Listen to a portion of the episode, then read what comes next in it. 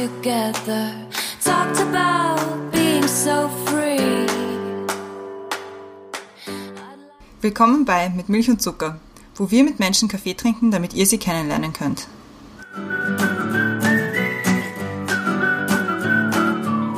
Wir sind wieder zurück bei Mit Milch und Zucker und wir haben einen neuen Gast. Diesmal einen Gast, keine Gästin. Und zwar den Hansi. Hi. Hallo, freue mich hier zu sein. Das ist schön. Brenda ist auch wieder da und ich bin auch wieder da. Hi, Brenda. Hi. Christiane. Guten Morgen. Danke. So, kurz aber zu unserem Gast noch, weil um dich soll es ja gehen. Du bist der Hansi, du bist 28 und angehender Politiker, haben wir gerade festgestellt. Kann man so sagen. Wie geht es mit dir mit dieser neuen Berufsbezeichnung? no, noch ungewohnt. Aber man gewöhnt sich ja an alles sehr schnell, wenn es sein muss. Ich finde, es klingt gut. Ja, ich auch. Ja.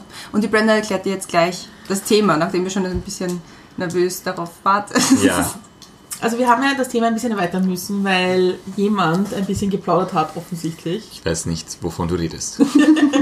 Ah, aber wir haben es dann gefunden, ein bisschen anpassen können. wir es. Und zwar das Thema, wir haben es genannt Stadt, Land, Fluss. Und wir haben uns gedacht, du bist einer der wenigen Leute, die in der Großstadt gelebt haben, wie auch in Vorarlberg, irgendwie im ländlicheren Umfeld und irgendwie das Urbane kennst und ich glaube auch schätzt und auch das ländliche kennst und schätzt. Und deswegen haben wir gedacht, das ist irgendwie so ein schönes Thema, wie das auch politisch nämlich ist. Ja, Weil das ist, glaube ich, das, das, sind, das ist das große Thema unserer Zeit, was es bedeutet, der Unterschied zwischen Land und Stadt. ja, ja, ja. Das haben wir uns überlegt. Fluss, cool. Fluss kriegen wir auch noch ein bisschen rein, Ich bin gespannt. vielleicht. Wir werden sehen. Ja, und äh, wir haben jetzt als nächstes die Questions to go und die Christiane fängt an. Bist du bereit? Ja, Daniel Cleaver, Mark Darcy oder Jack Quant? Mark Darcy. Als Kind wollte ich werden. Fahrer. Am Wochenende mache ich am liebsten. Entweder in die Berge gehen oder ausschlafen. Meinen nächsten Urlaub verbringe ich in. Kärnten. Wenn ich mir eine andere Identität aussuchen könnte, wäre ich. Ich würde wahrscheinlich Strafbar auf Island werden. Wenn du einen Tag Landeshauptmann in Vorarlberg sein könntest, was würdest du zuerst umsetzen? Einen Rechtsanspruch auf Kinderbetreuungsplätze. Am Vorarlberg liebe ich am meisten. Die Landschaft, die Berge, die Natur, das Essen, Käsknöpfle. An Wien liebe ich am meisten. Wenn es unter 25 Grad hat. Welches Klischee über Wien findest du stimmt wirklich? dass die Wiener so reizbar und geschissen sein können. Wie spät ist es um 5 vor dreiviertel drei? Keine Ahnung. Ich kann das nicht mehr versuchen rauszufinden. Sag immer, wenn, wenn das jemand zu mir sagt, sage ich immer, bitte sag's auf Deutsch. Was darf bei Käsknöpfler nicht fehlen? Zwiebeln. Welches Klischee über Vorarlberg nervt am meisten? Dass die Leute glauben, dass wir so provinziell sind. Danke sagen möchte ich. Meiner Familie.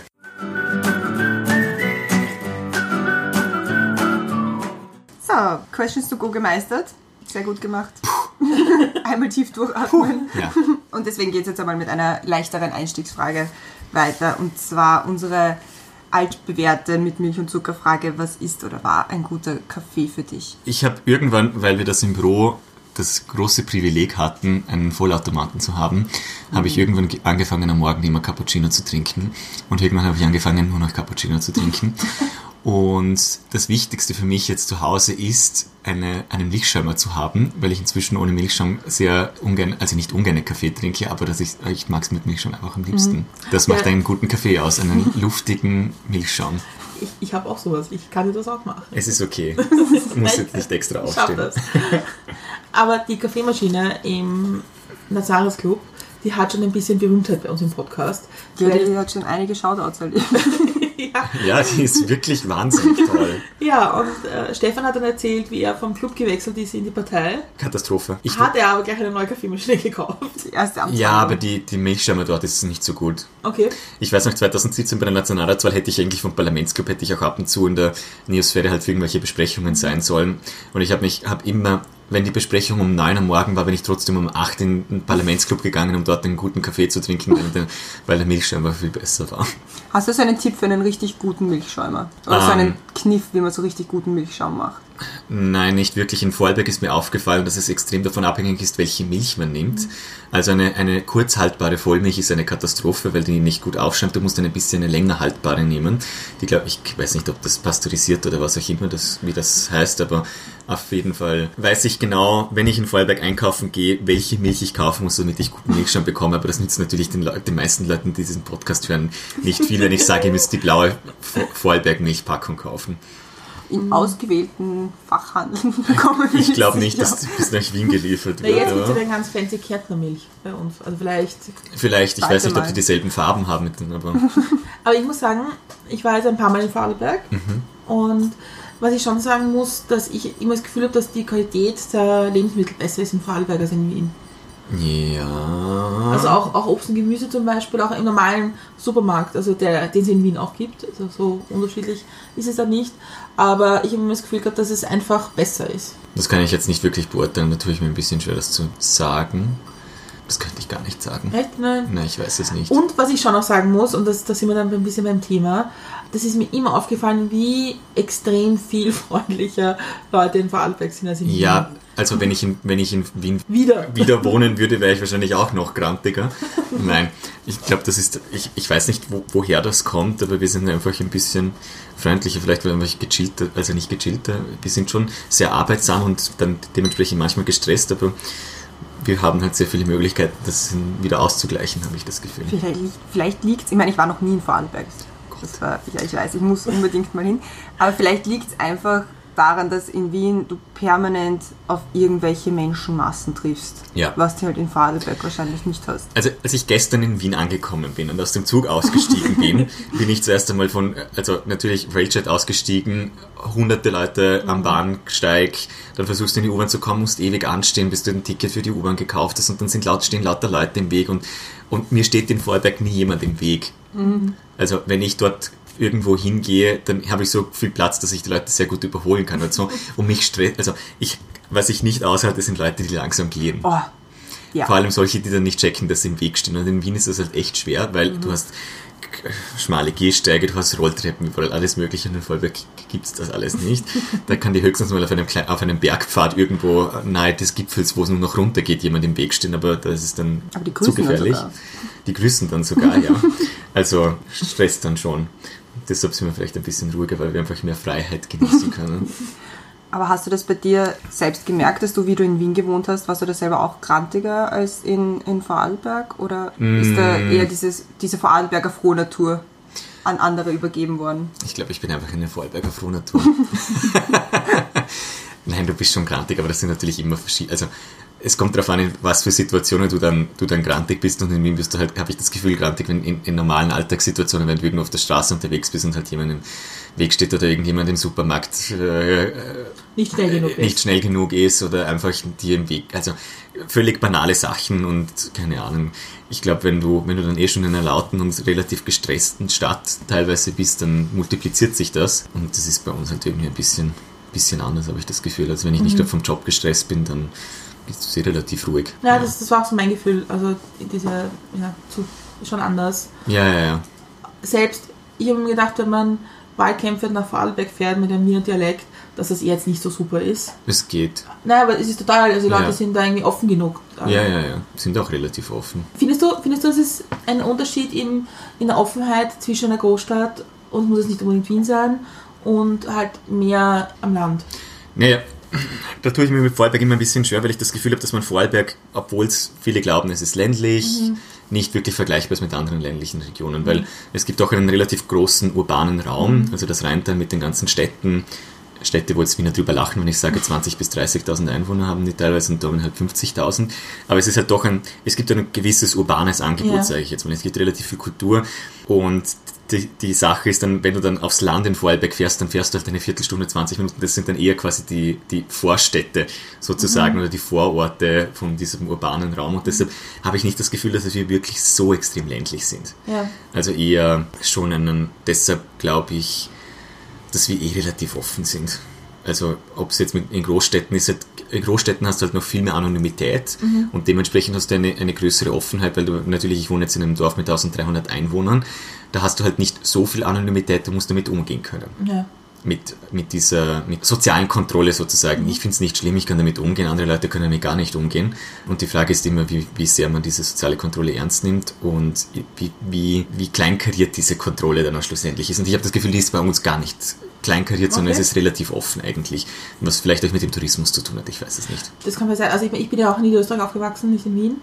Und das war für uns schon ein bisschen anders, weil meine Mutter nicht aus Österreich kommt, Mhm. Doch gute EU-Ausländerin, aber trotzdem halt nicht Österreicherin. Sie ist nicht katholisch und wir waren halt auch nicht katholisch, also zwar getauft, aber nicht irgendwie Praktizieren. praktizierend. Ja, Und, und wir haben nicht im Dialekt gesprochen. das ist das Schlimmste. Ja, aber das war schon, es war schon, ich meine, ich bin halt im Kindergarten erst später dort gekommen, meine Brüder sind von Anfang an dort im Kindergarten gewesen. Ja, Und ja, wir waren schon immer ein bisschen anders. Neben der Familie, die ungarischen Hintergrund hatte und noch dazu protestantisch war. ja, das glaube ich. Aber wir waren. Aber ja. Also da war das schon in Niederösterreich schon ein Thema. Ja, weil ich, ich weiß nicht, was die ländlichen Regionen so in Ostösterreich angeht. In Vorarlberg sagen wir immer liebevoll Innerösterreich dazu. Also es gibt Vorarlberg, Tirol und Innerösterreich. ähm, in Innerösterreich ist es in ländlichen Regionen eher so, dass du das Gefühl hast, dass es keine, keine so, ich will jetzt niemandem zu nahe treten, aber keine so, wie soll ich sagen, gebildete, mittelwohlhabende, intellektuelle Schicht am Ja. Land gibt, sondern dass dort die Leute, die halt, die halt gute Jobs haben und studiert haben oder was auch immer, dass die halt einfach in der Stadt bleiben und höchstens am Land ein Wochenendhaus haben. Und bei uns ist das halt nicht wirklich so, weil du halt auch dann noch die Schweiz hast, wo du extrem gut verdienen kannst, wo super, soll ich sagen, wo du wirklich gut ausgebildete Leute hast, die halt auch viel studiert haben oder was oder was auch immer, viel, viel, viel internationales Publikum natürlich auch. Und dementsprechend ist es bei uns nicht so, habe ich das Gefühl. Ist es nicht ein, ist es nicht, jetzt du hast es mich angesprochen, Ja. ist es nicht irgendwie so ein, ein, ein furchtbares Klischee über Vorarlberg, dass ihr eigentlich eh so halb Schweizer seid? Also wenn ich in Wien bin, habe ich schon das Gefühl, dass wir den Schweizern ähnlicher sind als dem Rest von Österreich. Also erstens die Sprache. Ich schaue liebend gerne Schweizer Fernsehen. Ich liebe es, Schweizer Politikdebatten anzuschauen, weil, weil sie es im Dialekt machen. Es ist so geil. Außerdem ist das Schweizer Fernsehen deshalb sehr praktisch, weil das Wetter meistens... Ist. Nein, es ist sehr... Es ist, wir wissen dann, was uns am nächsten Tag erwartet. Beim österreichischen Wetter wissen wir das auch, aber in der Schweiz kann man das halt schöner voraussehen. Und es ist halt wie soll ich sagen, diese, diese Bodenseeregion ist halt auch geografisch in einer gewissen Weise viel geschlossener in sich, als wenn du den großen Arlberg vor dir hast. Also das ist schon, merkst du einen Unterschied. Deshalb glaube ich schon, dass wir, dass wir mit den Schweizern sehr viel gemein haben. Aber es ist ein Klischee. Wir sind natürlich froh, Österreicher zu sein, weil wenn wir nicht zu Österreich gehören würden, wären wir nicht in der EU. Das wäre natürlich auch sehr blöd. Und ja, ich finde, ich mag die Schweizer gern. Ich habe letztens einen Podcast gehört, deutsch-türkischen Comedian, Kaya Mhm. Jana, der mit einer Schweizerin verheiratet ist, in der Schweiz lebt. Mhm. Und der hat gesagt, also das, er findet in der Schweiz manche Wörter lustig, was sie halt so sagen, im Gegensatz zum Deutschen. Und was für ihn sehr spannend war in der Schweiz, dass er das erste Mal nicht Türke war, sondern war plötzlich war er der deutsche Ausländer. Ah, lustig. Und aber er hat, das, das, er hat das nämlich angesprochen, was bei Schweizern im Gegensatz nämlich zum Beispiel zu, er hat Vorarlberger und Tiroler genannt, ist, dass die Schweizer so wahnsinnig langsam reden. Boah, da wäre ich mir jetzt aber nicht sicher, aber das kommt. Ich red, also ich, ich bin ein schlechtes Beispiel, weil ich von Natur aus extrem schnell rede. Kommen im Club. Ja, Mhm. ich werde ständig von meiner Familie, meine, meine Familie sagt die ganze Zeit, Johannes, wenn du dann irgendwo mal vorne stehst, musst du endlich anfangen, langsamer Langsam, zu sprechen, weil sonst kommt niemand mit. Und ich so, ich habe ihm einfach viel zu viel zu erzählen. Jetzt wird sonst nicht fertig. Was, genau, das Lustige noch zu den, Ja. zu den Wörtern, weil du Ja. gesagt hast, dass er gesagt hat, die Schweizer haben teilweise lustige Wörter. Ich habe an der Uni in Wien VWL studiert und wir hatten einen Professor ganz neu in, wer hat, keine Ahnung, Political Economy, keine, irgendwie sowas hat das geheißen.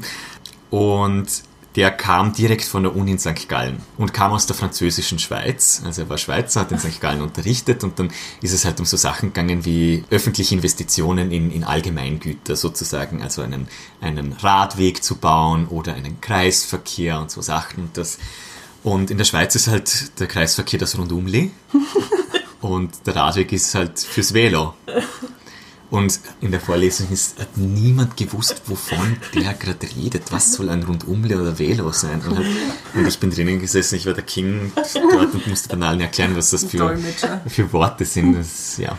Musst du eigentlich, also musst du dich eigentlich sehr konzentrieren, dass du nicht den Dialekt sprichst? Nein. Warum? Ich, also ich würde fast sagen, in Vorarlberg wirst du, also ich komme ja aus einer sehr speziellen Region. Es ist ja nicht so, dass ich irgendwie einen Dialekt hätte, der noch halbwegs angepasst wäre oder irgendwas mit Deutsch zu tun hätte, aber ich komme halt aus dem hintersten Bregenzer Wald. Der Bregenzer Wald hat eh schon einen sehr speziellen Dialekt, aber im hintersten Bregen, also umso weiter du natürlich ins, hinten ins Tal reinkommst, umso spezieller. Und ich habe deshalb das Gefühl, dass ich zweisprachig aufgewachsen bin, weil das Fernsehen war immer auf Deutsch. In der Schule hast du irgendwann auch Deutsch geredet.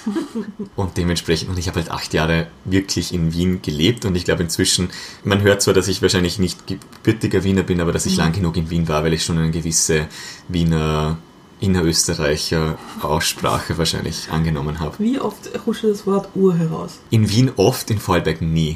Aber wir haben heute schon festgestellt, wie du gekommen bist, dass du dich sprachlich doch sehr schnell anpasst, wie du gemeint hast. Warte, was hast du gesagt? Alle deppert oder ich, gehen wir alle am Arsch. Ja, ich habe gesagt, alle gehen am Arsch, genau.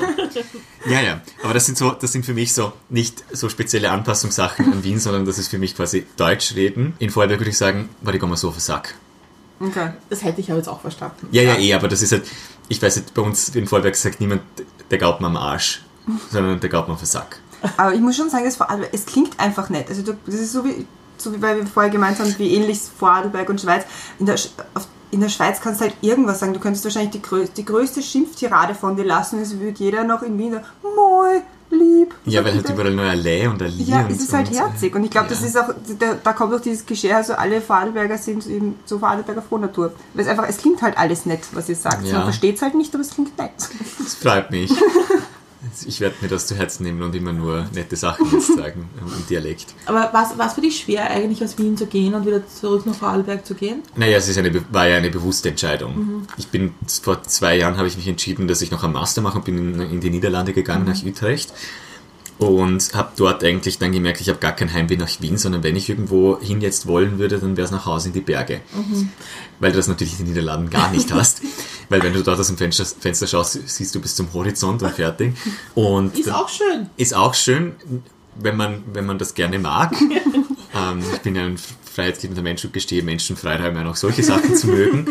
Für mich ist es nichts. Ich habe hab mich jedenfalls einfach da dann entschieden, gut, also ich stand vor der Entscheidung, was mache ich nach dem Master und habe mir gedacht, will ich wirklich zurück nach Wien? Und dann, wenn du dir so überlegst, okay, wo sehe ich mich in zehn Jahren oder was, wo auch immer. Und wenn ich, mit, wenn ich dann die Vorstellung habe, ich würde, also für mich war das irgendwie so eine komische Vorstellung, mich in zehn Jahren quasi in irgendeiner Wohnung in Wien, in der Stadt zu sehen, weil ich einfach weiß, dass mir das nicht so viel gibt, wie wenn ich am Land bin, wo es einfach ruhiger ist in einer gewissen Weise, wo es einfach, wo ich einfach das tun kann, was ich in meiner Freizeit am liebsten mache, weil ich einfach gerne in den Bergen bin, weil ich viel in der Natur bin. Und da kommt noch dazu, dass du dann mit der Zeit auch noch die, die Familie wird auch mit dem Alter, das ist jetzt übertrieben, mit dem Alter, wenn ich 28 bin, zu sagen, das kommt mit dem Alter, aber es wird schon, wenn du dann plötzlich ganz viele Nichten hast, dann ist das irgendwie auch cool, wenn du da vor Ort bist und nicht der Onkel in Wien. Und ja, deshalb war es eigentlich gar nicht so, so die schwere, also eigentlich keine schwere Entscheidung. Also doch eigentlich sehr gegen den Trend. Wie bitte? Also es ist eigentlich sehr gegen den Trend, weil es ja Thema Landflucht ist ja gerade.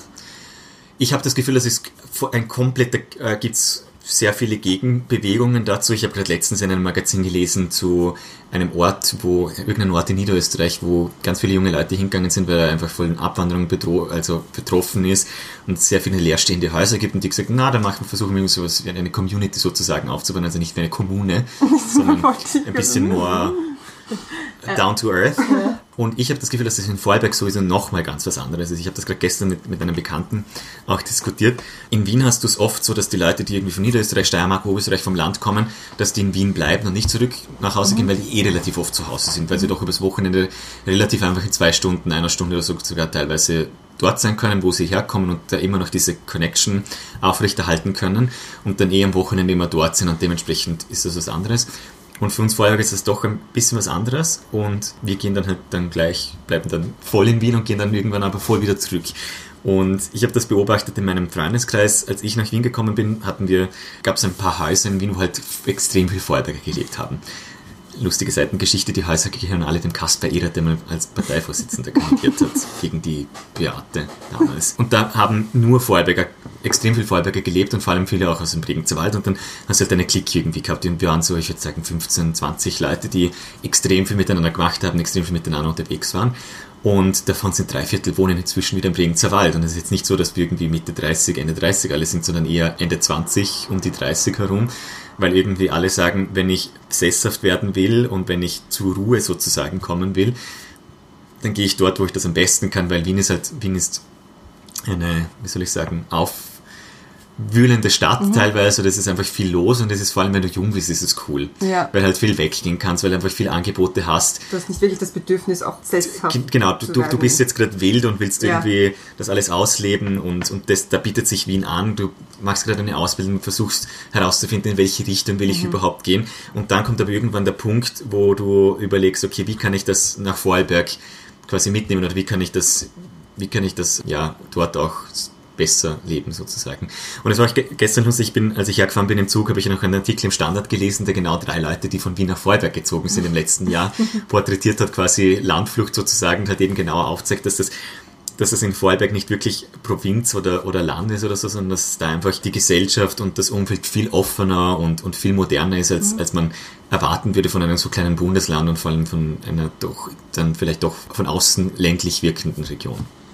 Hat das eigentlich damit zu tun, dass es eben dieses Dreiländereck ist, dass, dass die Einflüsse sowieso total unterschiedlich sind? Dass man vielleicht auf, auf Leute anders zugeht? Es kann sehr gut sein. Es, ich glaube, da spielen, ich bin jetzt kein Soziologe, dass ich das jetzt nachhaltig beurteilen könnte, aber ich glaube, da spielen einige Sachen mit dem Vorarlberg. Gab es immer eine, gab es bis vor 30, 40 Jahren eine relativ lange Textilindustrie, die natürlich viel exportiert hat und dementsprechend gab es sehr viele Verbindungen natürlich überall in die ganze Welt. Das ist mal auf jeden Fall etwas, was zu dieser Offenheit wahrscheinlich beigetragen hat. Das zweite ist auf jeden Fall der Tourismus, der extrem viel, also ich glaube, dass Regionen, die touristisch ähm, unterwegs sind und, und auch das als Vorteil sehen und das auch entsprechend leben wollen, dass die grundsätzlich offener sind. Und dann kommt natürlich eben die Nähe zur Schweiz und Liechtenstein, wo du natürlich grundsätzlich einen Austausch hast. Und Liechtenstein, ist, äh, Schweiz ist sowieso ein Land mit einem hohen Migrationsanteil, wo das wahrscheinlich dann noch normaler sozusagen ist als in anderen Regionen. Ja. Du hast vorher gerade angesprochen, diese Vorarlberger Community in Wien, die ist ja schon sehr stark. Also ich meine, ich, ich habe jetzt nicht so viel mit Vorarlberg zu tun, nur ich kriege mit, dass es die gibt. ja, es, es gibt sie. Sie sind überall. Seht laut, seht proud. Ja. Ähm. Wir könnten mal eine Vorarlberg Pride machen. Aber würdest du sagen, dass ein bisschen Vorarlberg Wien gut tun würde oder auch umgekehrt, dass ein bisschen Wien Vorarlberg gut tun würde? Wenn ich jetzt auf einer politischen Ebene bleibe, dann würde ich sagen, Wien würde Vorarlberg, also ein bisschen Vorarlberg würde Wien extrem gut tun, vor allem wenn es um, um die sparsame Sparsamkeit geht und ein bisschen auch dieser, dieser, in Wien war ich um 8 Uhr im Büro und ich war eine Stunde lang mindestens alleine im Büro. Das war die produktivste Zeit des ganzen Tages. Natürlich bin ich dann am Abend, früher, am Abend auch ein bisschen früher gegangen als die anderen, aber in Vorarlberg, wenn du um 8 ins Büro kommst, wirst du belächelt. Wirklich? Ja, Gottes Willen müssen euch. ja, weil, weil sie dann früher aufhören oder doch ein bisschen länger arbeiten, keine Ahnung, Überstunden machen und ein bisschen zusätzliches Geld bekommen, weil man muss ein Haus bauen und so. Also ja, also wenn es um dieses, dieses sparsame und, und wirtschaftliche Denken ein bisschen geht, wird es, glaube ich, Wien gut tun, sich ein bisschen an Vollberg zu orientieren. Ansonsten, ja, also was wir von, was wir von den Wienern mitnehmen können. Ja, in was das Nachtleben angeht, natürlich ein bisschen fad, aber das ist mir inzwischen jetzt nicht mehr so wichtig. Aber das ist auch ein Grund, wieso es mir nicht so schwer gefallen ist, nach Vollberg zu gehen, weil ich nicht mehr das Bedürfnis habe, zweimal am Wochenende bis morgens irgendwann wegzugehen, bis die Sonne aufgeht, sondern das passiert jetzt halt einmal im Monat und ist auch in Ordnung. Du sagst ja von dir selber, du bist angehender Politiker und wirbst ja auch um einen Platz im Landtag Vorarlberg. Mhm. Und das ist in den beiden Questions so, so schön gesagt, fixe Kinderbetreuungsplätze. Mhm. Okay, das ist Prima. tatsächlich was, was wir aus Wien mitnehmen können. Das funktioniert in Wien tatsächlich sehr viel besser. Über die Qualität und alles Mögliche kann man natürlich immer noch streiten. Ich wohne im Regenswald. Der Regenswald ist tatsächlich relativ, es sind halt lauter Dörfer mit so 2000 Einwohnern um das herum. Und meine Freunde, die auch vorher in Wien waren, sind extrem viele auch hauptsächlich im Regenzerwald unterwegs. Und ich sehe das jetzt auch bei meinen, bei meinen Geschwistern und eben bei den Freunden, die halt Kinder bekommen. Sie tun sich extrem schwer. Es gibt Angebote, aber extrem unflexibel, schlechte Öffnungszeiten, unglaublich viel zu organisieren. Es ist einfach eine riesige Herausforderung. Und man würde sich eigentlich heutzutage im 21. Jahrhundert erwarten, wenn man Frauen dazu animiert, sie sollen sich weiterbilden, sie sollen tolle Jobs machen, sie sollen auf eigenen Beinen stehen, dass man ihnen dann nicht, dass man ihnen dann auch das Angebot von Kinderbetreuungsplätzen ein bisschen besser aufbereitet und vor allem auch ein bisschen auf ihre Bedürfnisse orientierter ausrichtet, weil was man da teilweise mitbekommt, wenn du weißt, dass, dass du beim Bürgermeister im Ort vorsprechen gehen musst, wieso du gerade im Sommer eine Kinderbetreuung brauchst, wo du das wirklich erklären musst und so, das ist dann schon sehr befremdlich, weil einfach diese ganze Kinderbetreuungsgeschichte ist halt eine, ist halt über die Gemeinden organisiert und das ist meiner Meinung nach deshalb ein Problem, weil in den Gemeindestuben, vor allem am Land, hauptsächlich, ohne das jetzt zu sehr werten zu sehen, alte Männer sitzen. Du hast extrem niedrige Frauenquoten in den Gemeindevertretungen in Vorarlberg, insbesondere im Bregenzer Wald. Du hast extrem, einen extrem hohen Altersdurchschnitt, weil wir haben, das ist eine, eine sehr spezielle politische Geschichte, du hast am Land nur Einheitslisten. Also es gibt keine Parteien in den Gemeinden in, glaube in zwei Drittel der Gemeinden gibt es einfach keine Partei, sondern nur so Einheitslisten. Und damit du in die Gemeindevertretung kommst, musst du halt auf diese Einheitsliste irgendwie kommen. Da gibt es verschiedene Prozedere, aber meistens sind auf den Einheitslisten dann halt Unternehmer und Obleute von Vereinen. Mhm. Ab und zu schafft es dann eben noch die, die Obfrau vom, vom Frauenbund oder was auch immer noch in die Gemeindevertretung, aber es ist halt wirklich. Elternverein wahrscheinlich. Elternverein, irgendwie sowas, aber es ist halt wirklich sehr dünn. Und zum Beispiel der, letztes Jahr war der Bregenzer Wald eine Gemeinde Schwarzenberg, ein bisschen in den Medien, weil sie eine Prämie eingeführt haben für Mütter Mütter oder für Familien, die ihre Kinder nicht in die Kinderbetreuung der Gemeinde bringen. Also quasi zu, äh, nicht, nicht viel, aber es ist einfach sehr beschreibend, weil in der Gemeindevertretung war, glaub, ich bin mir jetzt nicht ganz sicher, aber ich weiß, dass die Jungen und vor allem die Frauen, ein Teil der Frauen, die dort gesessen sind, einfach dagegen waren und die alten Männer sozusagen vor allem dafür waren, dass man dass man dieses traditionelle Familienbild wieder endlich fördert und dass es ja alles viel zu weit geht sozusagen. Und das ist genau das Problem, das jetzt immer beim, bei dem Thema Landflucht angesprochen wird. Da wird gesagt, es ist ein Teufelskreis, weil am Land gibt es keine Kinderbetreuung, es gibt keine Infrastruktur mhm. für gebildete, vor allem gebildete junge Frauen kommen ja nicht mehr zurück aufs mhm. Land.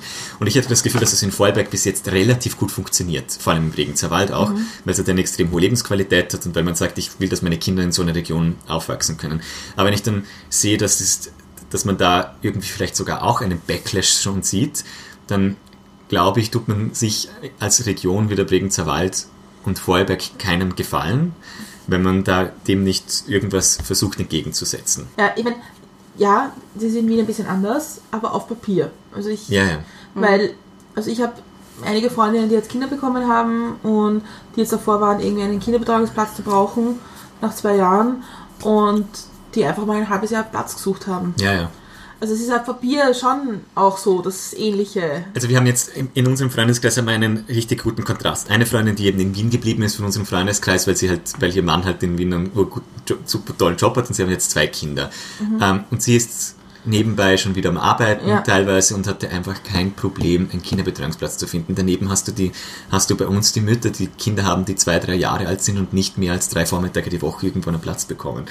Und da siehst du, da siehst du diesen extremen Unterschied, wo du dann quasi nicht auf eigenen Beinen stehen kannst, wo du abhängig vom Partner bist oder von, von Sozialleistungen oder was auch immer. Und das finde ich deshalb so lustig, weil die Vorarlberger eigentlich eher von, von der Mentalität her, die sind, die versuchen auf eigenen Beinen zu stehen, unabhängig zu sein, die, die von Obrigkeiten grundsätzlich nicht viel halten, sondern eher die, die Freiheit genießen wollen und dass da dann in dem Bereich ihnen Prügel in den Weg gelegt werden, weil sie gerade nicht mit dem, mit dem Familienbild, das in Vorarlberg von einigen polit politischen Bewerbern so gerne gesehen würde, ja.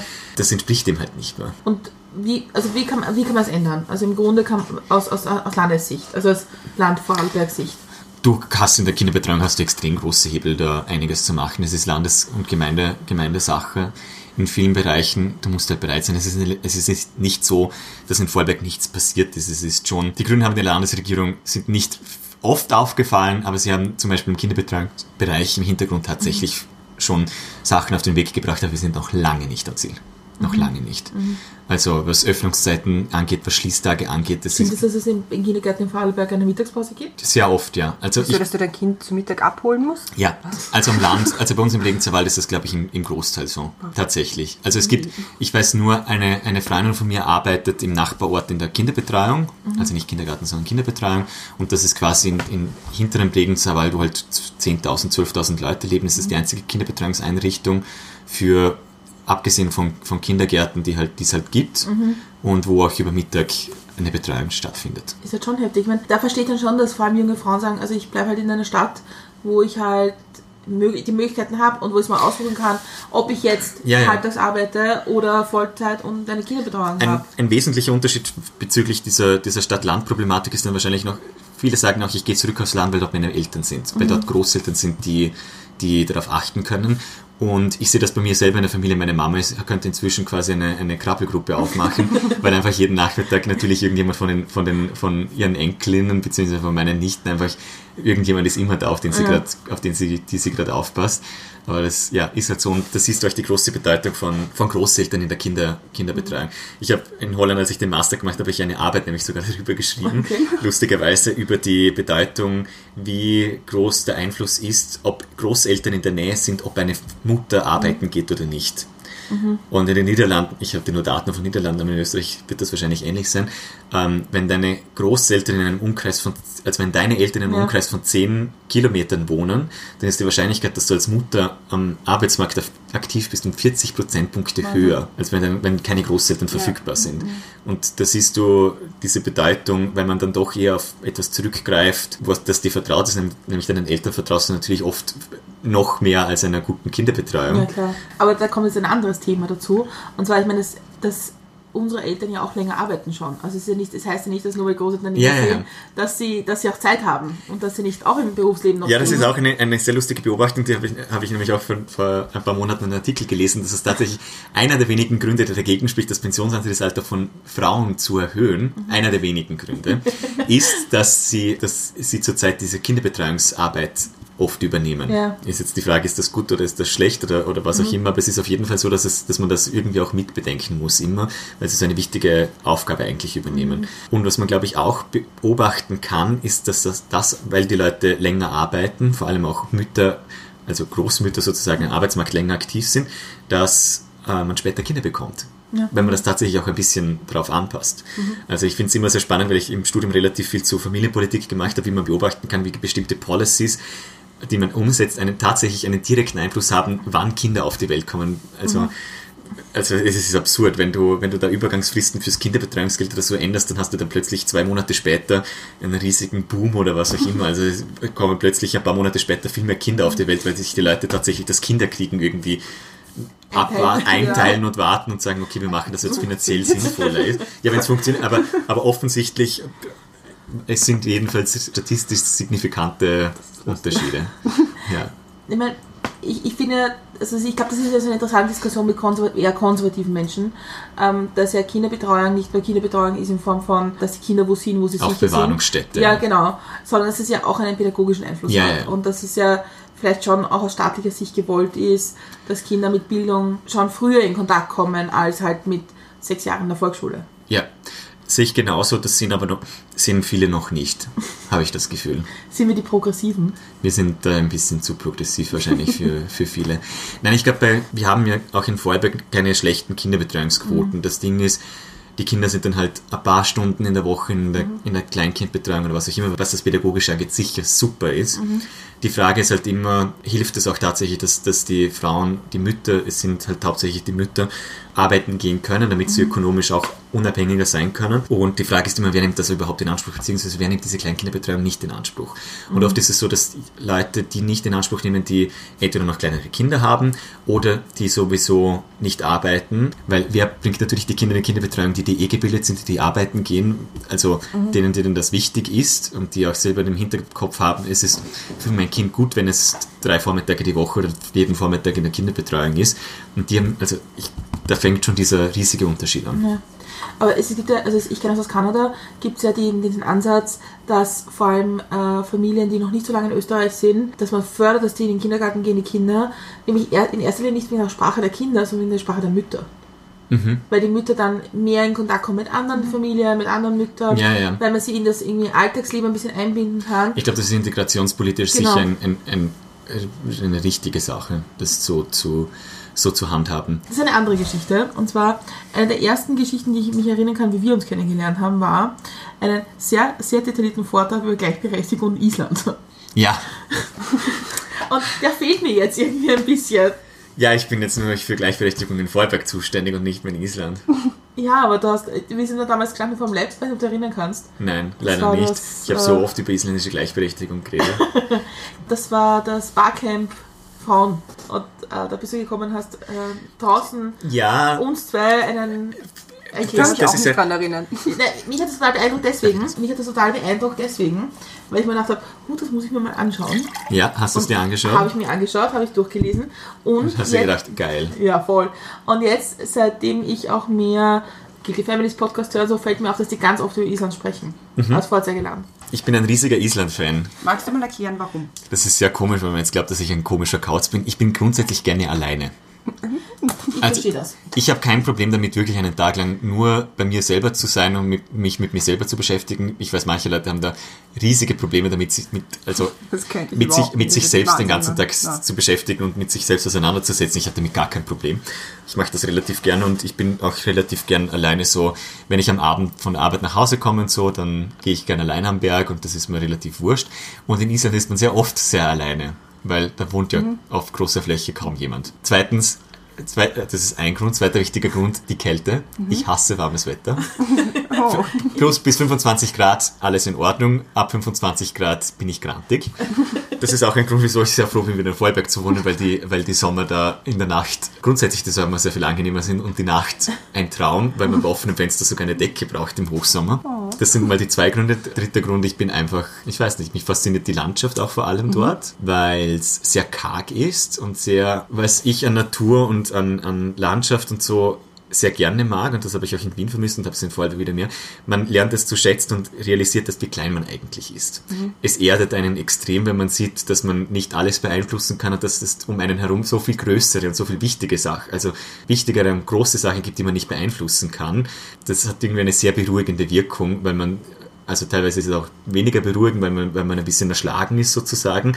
Auf der anderen Seite auch eine, eine beruhigende Wirkung, weil man weiß, man kann nicht alles beeinflussen, man muss nicht alles beeinflussen können.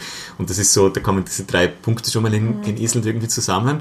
Und das Lustige ist, die Isländer selber habe ich inzwischen ein paar kennenlernen dürfen und muss sagen, dass es einfach im ersten Moment ein bisschen verschlossener sind, aber doch relativ offene und moderne Menschen eigentlich. Und ja, von dem her kommt das ein bisschen. Ah ja, und warme. Quellen mag ich extrem gerne. Ich verstehe ich verstehe total, was du sagst. Ich meine, ich, das jetzt, ich war jetzt in Schottland.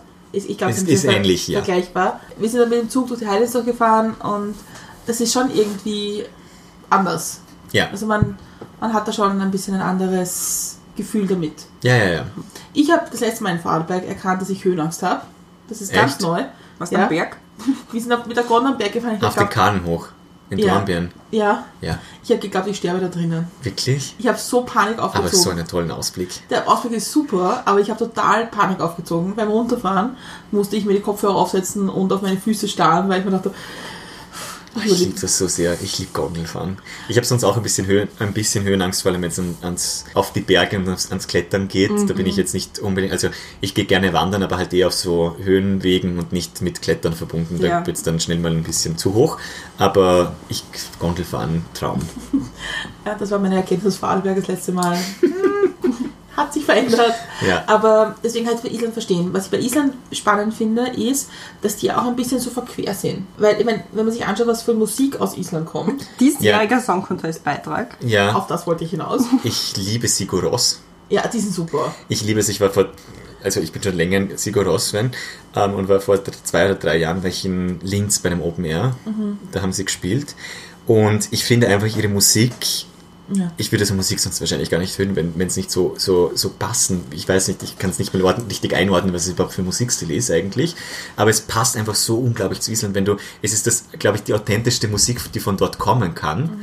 Weil es so, also das, beim Open Air in Linz war es so, dass dann Gewitter aufgezogen ist, es hat geschüttet, das Gefühl, es blitzt überall, es war so richtig, so richtig orges, orges Wetter, aber es hat einfach so gut gepasst, die Stimmung war einfach zu, zu, zu Ja. unglaublich. Ich habe dann eh zu, zu meiner besten Freundin, die dabei war, gesagt, wir müssen irgendwann mal auf ein, das Geilste wäre auf Island auf einem Sigur Rós Konzert zu sein, auf irgendeinem Lavafeld oder irgend, einfach, irgend, also, ja, Ja, aber ich finde, das Cigaros, das kann ich nur live hören.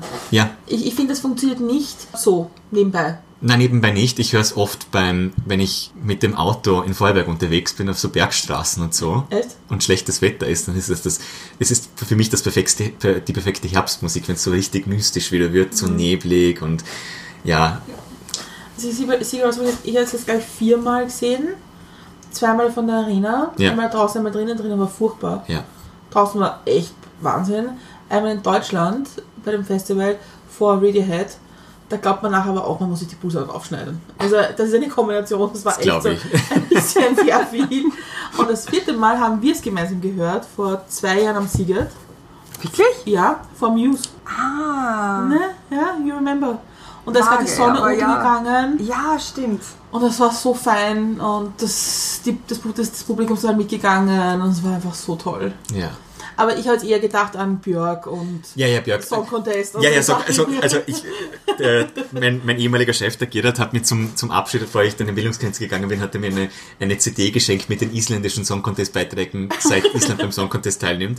Mein absoluter Favorite ist All Out of Luck von Selma von, als 1997, 98, ich weiß es nicht mehr, Zweite geworden ist in Jerusalem, okay. das weiß ich noch, hinter, ähm, der, wie hat die geheißen? Ich weiß es nicht mehr.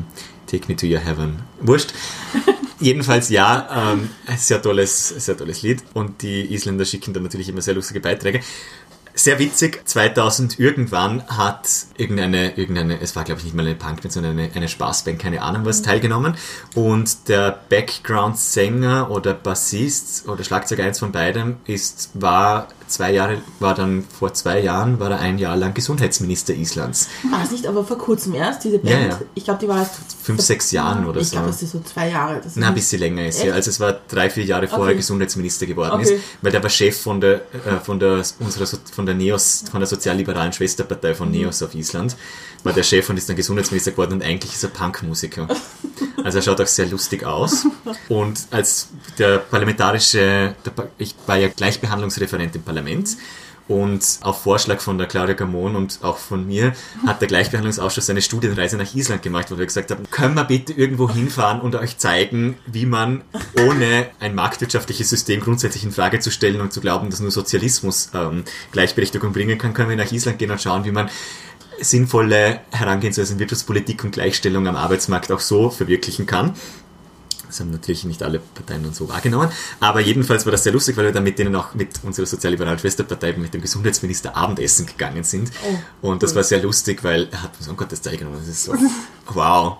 Und dann haben wir natürlich, war eine sehr tolle Reise schlussendlich, weil dann war ich noch mit seinem, seinem Mitarbeiter, ich bin ein paar Tage habe ich noch angehängt und bin dann mit seinem Mitarbeiter am Samstag an dem Wochenende noch weggegangen, hat mich dann auf irgendeine Wohnungseinweihungsparty mitgenommen und dann bin ich mit einer zum Reden gekommen und gesagt, und dann haben wir irgendwie gerade über den isländischen Song Contest Beitrag Ja. von dem Jahr geredet und dann sagt sie nur so, ja, die kommt eh immer zu ihr, zu ihr ins Café frühstücken und so.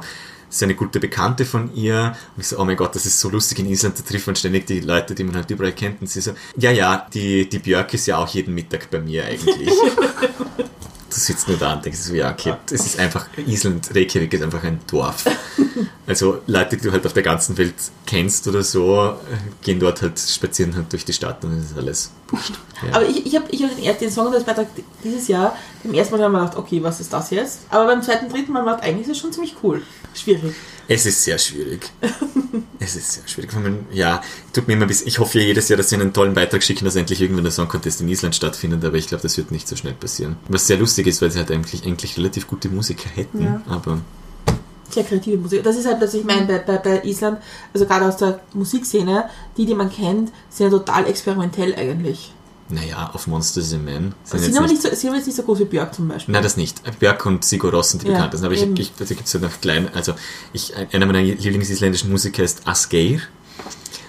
Asgeir, keine Ahnung, wie man es richtig ausspricht, Asgeir, glaube ich, der auch so sehr, so sehr isländisch irgendwie ist, aber gar nicht experimentell, aber, Okay. aber, aber es passt irgendwie doch dazu. Und ich liebe es, wenn sie isländisch reden, weil du kannst mit dieser Sprache nichts anfangen. Du hast keine Chance, irgendwas zuzuordnen. Ich war vor drei, vier Jahren zwei Wochen im Sommer dort Ja. und wir sind dann natürlich durch das ganze Land gereist und weil wir halt nicht in diese teuren Touristen heißen Quellen die ganze Zeit wollten, an den, an, dort wo halt, wo du keine Ahnung was zahlst, sind wir relativ oft in örtliche Pools gegangen, weil es dort in jedem Kuhkaff wirklich mit 50 Einwohnern gibt es einen Public Pool. Und auch immer mit, mit kleinen Hotpots daneben, weil das fließt dort, ja, kommt, sprudelt ja wirklich aus dem Boden das heiße Wasser. Und dann sind wir halt wirklich, wir zwei in, in so einem Pool drinnen gesessen, wo die ganzen Bauern vom Um, vom Umdings gekommen sind und da auch drinnen gesessen sind und die haben stundenlang geredet und wie, also du kannst stundenlang zuhören und versuchen, irgendwas zuzuhören. Es geht einfach nicht. Zu welcher Sprachfamilie gehört Isländisch, weißt du das? Nordisch. Okay. Es ist Ich eine gerade nordische ich glaube, ich habe noch nie jemanden Isländisch reden hören. Ich hätte, ich hätte mich aus irgendeinem Grund geglaubt, dass es ein bisschen zu dem, zu dem Finnisch-Ungarischen Na, gar gehört. nicht. Okay. Gar nicht. Es ist quasi das Urnordisch, irgendwie sowas. So, ein, einer, der wenigen, einer der Gründe, wieso ich tatsächlich, als ich nach Wien gekommen bin, habe ich mir kurz noch überlegt, ob ich nicht auch Skandinavistik inskribieren soll. Aber wir- jetzt haben wir, wir haben jetzt viel über Island gesprochen und Ja. du hast angesprochen, dass es so ein irgendwie der, die Zentrale der Gleichberechtigung Ja. ist. Was sind so Dinge, die, die du gerne mitgenommen hättest aus Island? Ich finde das Karenzmodell ziemlich geil. Das kannst du in Österreich niemals umsetzen, weil es politisch nicht macht, also politisch nicht durchsetzbar ist, weil es einfach nur, ich glaube insgesamt nur neun Monate Karenz oder Kinderbetreuungsgeld gibt. Das ist in Österreich ein absolutes No-Go, die Dauer. Aber sie haben es halt so aufgebaut, dass sie drei Monate der, die Mutter, drei Monate der Vater, beziehungsweise erstes Elternteil, zweites Elternteil und die drei Monate dazwischen kann man sich aufteilen, wie man will. Take it or leave it. Und das ist schon mal eine, eine sehr Ja. progressive Sache wo du in Österreich einfach nie in die Gegend kommst. In Österreich ist es schon sehr viel verlangt, wenn man nicht nur 12 plus 2, also 12 für ein Elternteil und 2 noch für das zweite, sondern wenn du 10 plus 4 forderst, dann nimmst du ja jemandem was weg oder so. Das ist mal eine der, eine der wesentlichsten Sachen. Es ist völlig akzeptiert, dass du, ich habe das Gefühl, dass flexibles Arbeiten dort auch viel mehr akzeptierter ist, im Sinne von dem, dass du auch relativ viel Homeoffice machst, wenn du, wenn du Kinder hast, dass du es dir sehr flexibel einteilen kannst, was natürlich in einer Dienstleistungsgesellschaft, wie es in Island noch viel stärker ist als bei uns, noch besser durchführbar ist, dass du einfach nur sehr wenige fixe Bürozeiten hast und den Rest sehr flexibel einteilen kannst. Ähm, das kannst du in einer Dienstleistungsgesellschaft machen, wenn du Schwerindustrie hast und Produktion ist das, geht das halt nicht. Ähm, dass du unglaublich gut ausgebaute Kinderbetreuungsplätze hast und nicht das und aber dir nicht das Gefühl gegeben wird. In Österreich ist, habe ich oft das Gefühl, wenn man sagt, ja, Kinderbetreuung ist so wichtig, Familien glauben dann oder manche Eltern glauben dann immer, man will ihnen etwas wegnehmen oder der Staat will mein Kind beeinflussen oder Brainwashing oder keine Ahnung was, sondern dort hast du halt das Gefühl gibt es dort nicht, sondern es gehört halt einfach so irgendwie dazu in einer gewissen Weise. Das sind mal die, die wesentlichsten Sachen, die das, die da ausschlaggebend dafür sind. Und es ist halt einfach, dort wird nicht die Frage gestellt, irgendwie Frau, ja, nein oder was auch, also Quoten oder so spielen jetzt, glaube ich, gar, gar nicht mehr so die, die große Rolle, weil es einfach so normal ist, dass Frauen dort alles erreichen können. Island hatte eine der ersten oder sogar die erste Präsidentin, mhm. Victis Finnbogsuddir, keine Ahnung, irgendwie ganz, ganz ein komischer Name, hatte die erste offen lesbische Premierministerin nach der Finanzkrise. Jetzt haben sie wieder eine Premierministerin. Es ist so, pff, völlig, völlig normal und das ist nichts Besonderes und ja. Und das zweite ist, ähm, was man in Island extrem gut sieht, ist, dass, weil immer wieder gejammert wird, auch bei uns, wir bekommen zu wenige Kinder. Island hat die, hat die höchste Geburtenrate in Europa, eine der höchsten Geburtenraten in der westlichen Welt und trotzdem gleichberechtigte Frauen am Arbeitsmarkt. Also mhm. es ist nicht so, dass das nicht irgendwie machbar wäre, aber man kann halt, wenn man, das ist tatsächlich nicht die Frage, habe ich Kinder oder habe ich Karriere, nicht für Mütter, sondern die ganze, es ist eine Familiensache mhm. sozusagen oder eine, eine, die sich die ganze Gesell eine Frage, die sich die gesamte Gesellschaft eigentlich stellt wie mache ich das mit, mit, wie machen, wie gehen wir mit Kindern um, wie gehen wir mit kind, Leuten um, die Kinder bekommen. Und deshalb ist es dort völlig normal, dass die Premierministerin, glaube ich, drei oder vier Kinder hat. Aber woran liegt das? Glaubst du, dass wir einfach nicht alle ein bisschen mehr so sind wie Island? Das ist schon eine gute Frage. Ja, weil ich glaube, dass einfach die Vorstellungen, wie, wie Familie zu funktionieren hat und wer sich um was kümmert, wir doch noch relativ eingefahrene Rollenverteilungen mhm. haben und dass sich das einfach langfristig manifestiert und schwer zu ändern ist. Und dass wir halt in der Politik, Politik ist immer eine, eine, Interessensabwägung und wenn du Interessen hast, die eigentlich junge Familien betreffen, aber die gesamte Gesellschaft darüber entscheidet, mhm. dann ist es nicht unbedingt so, dass die Interessen der jungen Familien sich mhm. durchsetzen, sondern die ja. der gesamten Gesellschaft. Und jetzt kann man sagen, ja, ich tue mir damit ein bisschen schwer, weil ich nicht sagen will, dass wir, eine, dass wir einen Generationenkonflikt haben. Ich glaube eher, dass es kein Generationenkonflikt, sondern ein Mentalitätskonflikt mhm. eigentlich ist, dass du halt doch traditioneller Denkende hast, die natürlich potenziell auch älter sind, die sich angegriffen fühlen, wenn du ihr Familienbild, das sie haben und das sie auch jahrzehntelang gelebt haben, wenn du das in Frage stellst. Ich sehe das bei mir zu Hause auch ein bisschen, dass da im ersten Moment das Verständnis, wenn deine, wenn meine Schwestern jetzt wieder ein bisschen arbeiten oder wenn mein Schwager zwei Monate in Karenz geht oder so, dass da das Verständnis bei den älteren Semestern, sage ich jetzt mal jetzt, auf dem, im ersten Moment nicht so groß ist. Und da triffst du dann immer auch ein bisschen in, in einen Konflikt, dass du, dass du ihnen, dass du vielleicht ihnen das Gefühl gibst, dass so wie sie es gemacht haben, es falsch war. Aber es ist in dem Moment natürlich richtig. Mhm. Also größtenteils. Sie haben geglaubt, also sie mhm. sind immer noch der Meinung, dass es richtig ja. war. Und es war wahrscheinlich in dem Moment auch richtig, weil die Rahmenbedingungen gerade so waren, weil es das gesellschaftliche Umfeld so war. Das Problem ist, dass sie halt, dass, dass man nicht glauben kann, dass das sich immer so weiter ist und dass es den Bedürfnissen von jungen Familien jetzt entspricht. Ja, ich glaube, du hast das wichtig angesprochen, weil ich sehe das in meinem Umfeld auch, dass dieses Männer, die in Karenz gehen, noch immer ein schwieriges Thema ist. Ja, das, absolut. Und ich, ich habe darüber nachgedacht, es, es gibt eine, eine, eine, deutsche, eine deutsche Schriftstellerin, die hat ein Buch geschrieben über, schon vor ein paar Jahren, über wie sie Kinder bekommen hat. Mhm. Sie hat sehr spät Kinder bekommen, weil sie glaubt, das geht nicht, wie auch immer. Und sie hat gesagt, nach einem Jahr hat sie sich mit ihrem Kind zu Hause gelangweilt. Mhm. Und das Kind mit ihr, weil man hat dann Lego durch und so weiter und deswegen braucht das Kind auch neue Einflüsse. Und sie hat dann begonnen wieder zu arbeiten und das Kind war im Kindergarten und sie ist halt der privilegierten Variante, privat, ich zahle, was ich haben ja. möchte. Ja. Sie hat aber das Schlimmste waren eigentlich die anderen Mütter und die anderen, die Mütter, die ihre eigenen Kinder irgendwie ein bisschen reinziehen. Und wenn, er, wenn das Kind dann nach Hause kommt aus dem Kindergarten und sagt, äh, Mama, hast du mich nicht lieb, weil du mich in den Kindergarten schickst. Ja, ja, ja, weil das irgendwo von irgendwo mhm. mitkommt. Ähm, weil es so ein sozialer Druck dann auch entsteht. Ja, ja, ja. ja. Es, gibt, es, es gibt, äh, glaube ich, zwei verschiedene. Und ich würde sagen, bei Männern, glaube ich, ist es noch schlimmer. Ja. Wenn dann der Papa der es dafür im also Kindergarten bringt und ja, in ja. der Bastelgruppe ist und was auch immer. Ja. Das war noch. Ja, nein, ich glaube, da ist es wichtig, dass es Leute gibt, die das versuchen aufzubrechen, aber es ist halt relativ, relativ schwer, weil ich verstehe es, dass manche, dass, dass es Frauen und Mütter gibt, die tatsächlich für, für ihre Kinder leben und, und nichts anderes tun wollen. Völlig völlig in Ordnung, völlig gerechtfertigt. Ich bin nicht, bin nicht der Mensch, der vorschreibt, dass sie arbeiten gehen müssen oder was auch immer. Mir ist es nur grundsätzlich immer wichtig, vor Augen zu halten, dass man, dass man langfristig nicht vergisst, was es auch für, für einen selber bedeutet.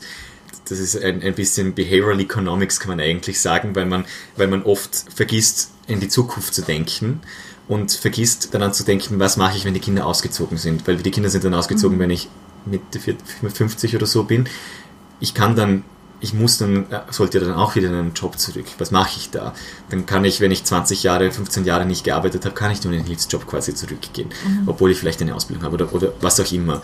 Dass ich mir auch Gedanken mache, was heißt es, wenn, wenn ich mich von meinem Partner trenne, weil es einfach nicht geht. Ich will, natürlich, das mhm. sind so Sachen, die man sich nicht vorstellen will, aber das, ich finde, da sollte man sich immer im Hinterkopf behalten, wenn man sich für eine gewisse Sache für das eine oder das andere entscheidet, muss, sollte das irgendwie im Hinterkopf sein, wie gehe ich damit um kann ich mir da irgendwie auf. Kann passieren. Was kann passieren? Mhm. Kann ich auf eigenen Beinen stehen überhaupt? Und weil da öffnet es dann, und es ist halt so, 50% der Ehen werden geschieden, es gibt mhm. so viele getrennt, Familie, getrennt lebende Familien, das ist einfach nicht so, dass das jetzt un, also dass das nicht passiert, das ist gesellschaftliche Realität und da habe ich schon manchmal das Gefühl, dass wir da auch, auch was das angeht, ein bisschen konservativ sind, im Sinne von dem, dass man sich das nicht vorstellen will und wenn es passiert, dann großes, großes Drama ja. sozusagen. Ja, es ist schon diese, glaube ich, ein bisschen diese Scheuklappen-Mentalität, oder? Was, ja. was, ich, was ich nicht sehe, wo ich so nachdenke, das passiert nicht. Genau. Aber du hast jetzt eine super schöne Überleitung gemacht, ja. bewusst, zu unserer zweiten Frage. Wir sind nämlich immer noch bei der ersten. Okay. Und zwar die zweite Frage ist, was sind Menschen und Ereignisse, die dich geprägt haben? Ein Ereignis, das mich auf jeden Fall geprägt hat, weil es so, weil es auch für mein späteres Leben dann sehr, sehr entscheidend war, war, als ich, waren die Nationalratswahl 2013. Ich war zu der Zeit gerade in Washington DC für ein Praktikum in der Botschaft. Und auch nicht so übel. Auch nicht so übel, war auch sehr toll. Ja. Und da war gerade Nationalratswahlkampf in der Zeit, als ich dort war. Und ich habe davor, ich habe eine sehr kurze ÖVP-Vergangenheit, weil ich bei der ÖVP-Abgeordneten aus meinem Nachbardorf ein Praktikum gemacht habe. Mhm. Damals Nationalratsabgeordnete. Jeder hat seine Leichen im Keller, genau. Und darauf, daraus hat sich dann auch noch ein kurzes Praktikum in der ÖVP-Presseabteilung Bundespartei ergeben. Da habe ich die ÖVP auch kennengelernt und, und, gesehen, dass das nicht so meins ist. Also das habe ich mir ja. schon länger gedacht, aber das hat mich dann nur in meinem Eindruck noch stärker bestätigt. Aber ich habe mir gedacht, naja, ist eine gute Möglichkeit, weil etwas Liberales hat es in Österreich halt bis zur Nationalratswahl 2013 eigentlich nicht wirklich gegeben und ich war dann eh weg. Und ich habe dann damals einfach in der Wahlnacht, habe ich mich so gefreut, dass die Neos eingezogen sind, das, das ist genau meines, habe ich dem Gerald Loacker der völlig überraschend in Vorarlberg ein Direktmandat gemacht hat, habe ich auf Facebook geschrieben, hey, ich habe mal dort ein Praktikum gemacht und suchst du einen parlamentarischen Mitarbeiter. Sehr cool. Also völlig unvor er war, glaube ich, genauso unvorbereitet wie, wie ich wahrscheinlich. Und dann haben wir ein paar Tage später geskypt und ich weiß noch, ich bin, ich bin, ich war krank, glaube ich, in Washington und bin in Pyjama im Bett gelegen und habe gesagt, mein, mein Video, also meine Kamera funktioniert nicht, weil ich einfach nur in Pyjama war. Das weiß, weiß ich, ob ich das, das dem Gerald jemals erzählt habe. Jedenfalls hat er gesagt, nein, eigentlich passt das gut, du kommst aus dem Bregenzer Wald, die Vorarlberger können arbeiten, die Bregenzer Wälder sind noch besser und Volkswirt bist dann, das ist ja perfekt.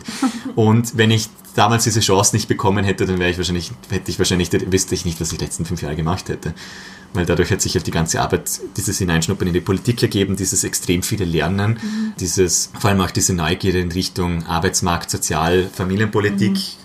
Hat sich alles daraus entwickelt, dann auch wieder diese Gleichstellungsschiene und auch die Möglichkeit, selber politisch aktiv zu werden, das Gefühl zu haben, dass man viel gelernt hat, mhm. das hat mich ja schon extrem geprägt. Aber ich frage mich manchmal bei, bei so Leuten wie bei dir, die im Parlament gearbeitet haben und so, und die dann aber selber sagen, okay, jetzt mache ich den Schritt selber in die Politik. Hat dich das, haben dich die Jahre Parlament nicht auch ein bisschen demotiviert in Form von, dass eigentlich, wenn du nicht in einer der zwei großen Parteien bist, eigentlich eh nichts Beides.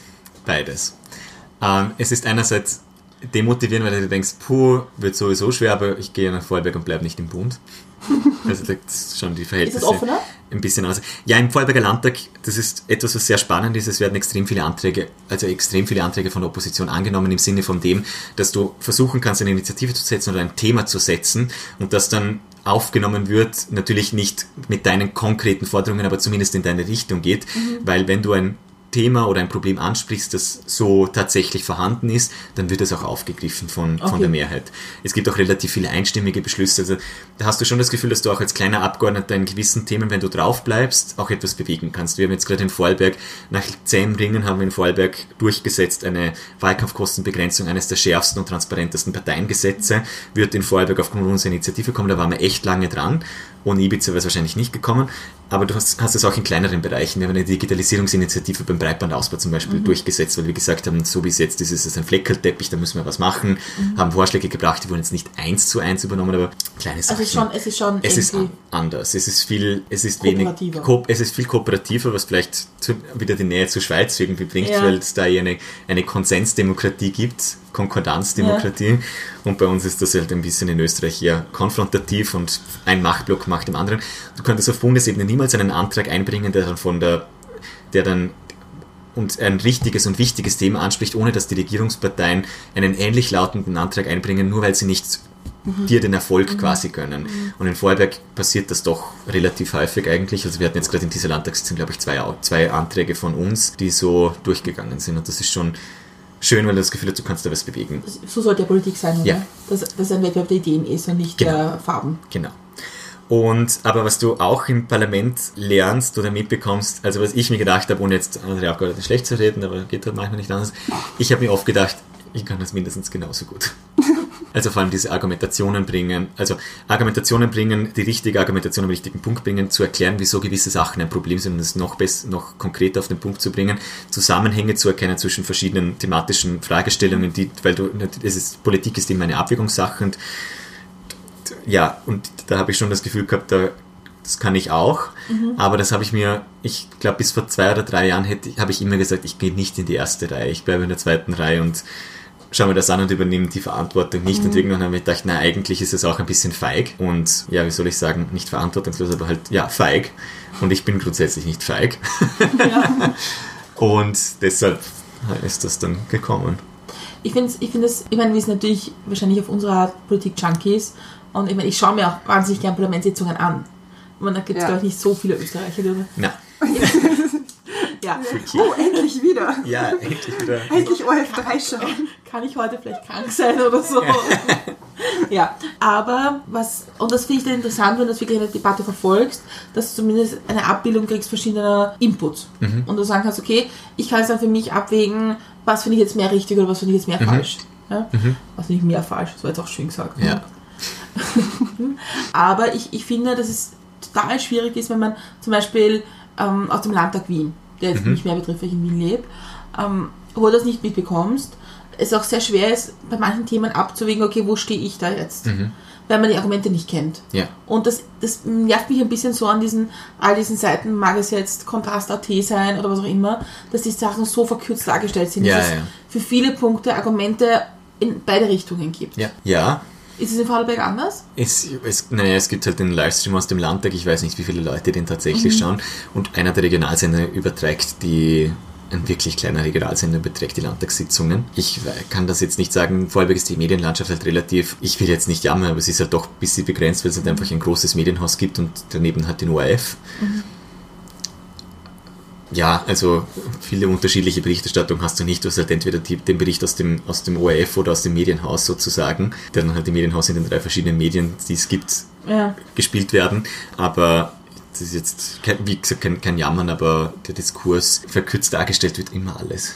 Aber Das es ist ja zum Beispiel so, dass, dass ich meine, jetzt in einem Umfeld, in einem Dorf zum Beispiel, wissen natürlich alle, wo du arbeitest und Ja. dass du kandidierst für Ja. den Landtag. Kommen die dann auch irgendwie zu dir und sagen, hey, was habt ihr da gemacht oder was Ja. ist das Thema oder wie stehst du dazu? Ist, Ja. es, ist, es, ist das schon Interesse? Sicher. Ehrliches Interesse. Ich habe selten das Gefühl, dass man, also die Vorarlberger können, glaube ich, mit Parteipolitik grundsätzlich nicht so extrem viel anfangen, weil es einfach eine dominante Partei gibt und wenn du bei der nicht dabei bist, kannst du, kann es in Vorarlberg immer noch sein, dass du, dass du halt nicht dazugehörst. Wir reden manchmal von einem System ÖVP dazu, das, ohne das jetzt weiter auszuholen, aber es, es ist halt, die Beate Reising hat in Wien immer gesagt, es muss endlich darauf ankommen, was man kann und nicht wen man kennt. Das, was, die, das, was für die SPÖ in Wien gilt, gilt für die ÖVP in Vorarlberg. Meiner Meinung nach. Sie sagen zwar immer, es ist nicht so und die Leute sind dann natürlich grundsätzlich dann immer vorsichtiger, wenn es um Parteipolitik Ja. geht. Aber Interesse ist schon da im Sinne von dem, dass sie wissen wollen, wieso jetzt gewisse Sache, Sachen so sind, wie, wie sie sind. Wir hatten es gerade letztens die Debatte um die Festlegung vom Wahltag im Vorarlberg, ja. weil eigentlich hatten wir den 22. September immer schon fix und dann ist eben Ibiza passiert, Neuwahlen und wir haben halt von vornherein gesagt, am besten Superwahlsonntag, beide Wahlen am selben Tag. Man müsste das Landes Landtagswahlgesetz ein Ja. bisschen umändern, damit es keinen bürokratischen Mehraufwand gibt und so. Und die ÖVP hat von vorne bis hinten immer argumentiert, das geht nicht, das geht nicht, das geht nicht. Aber eigentlich nur aus parteitaktischen Gründen. Ja.